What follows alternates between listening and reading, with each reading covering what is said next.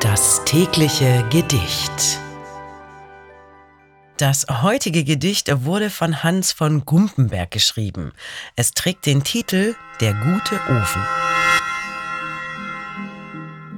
Durchschnittsleute sind wie Ofenkacheln, die, wenn wir mal selbst nicht glühen und schwärmen, uns die Stube doch behaglich wärmen, kalten Stunden nehmen ihre Stacheln.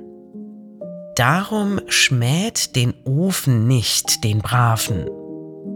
Eine Wohltat ist er unsern Häuten, und auf seinen Bänken, die wir scheuten, lässt sich immer noch am besten schlafen. Das war der gute Ofen von Hans von Gumpenberg. Das tägliche Gedicht.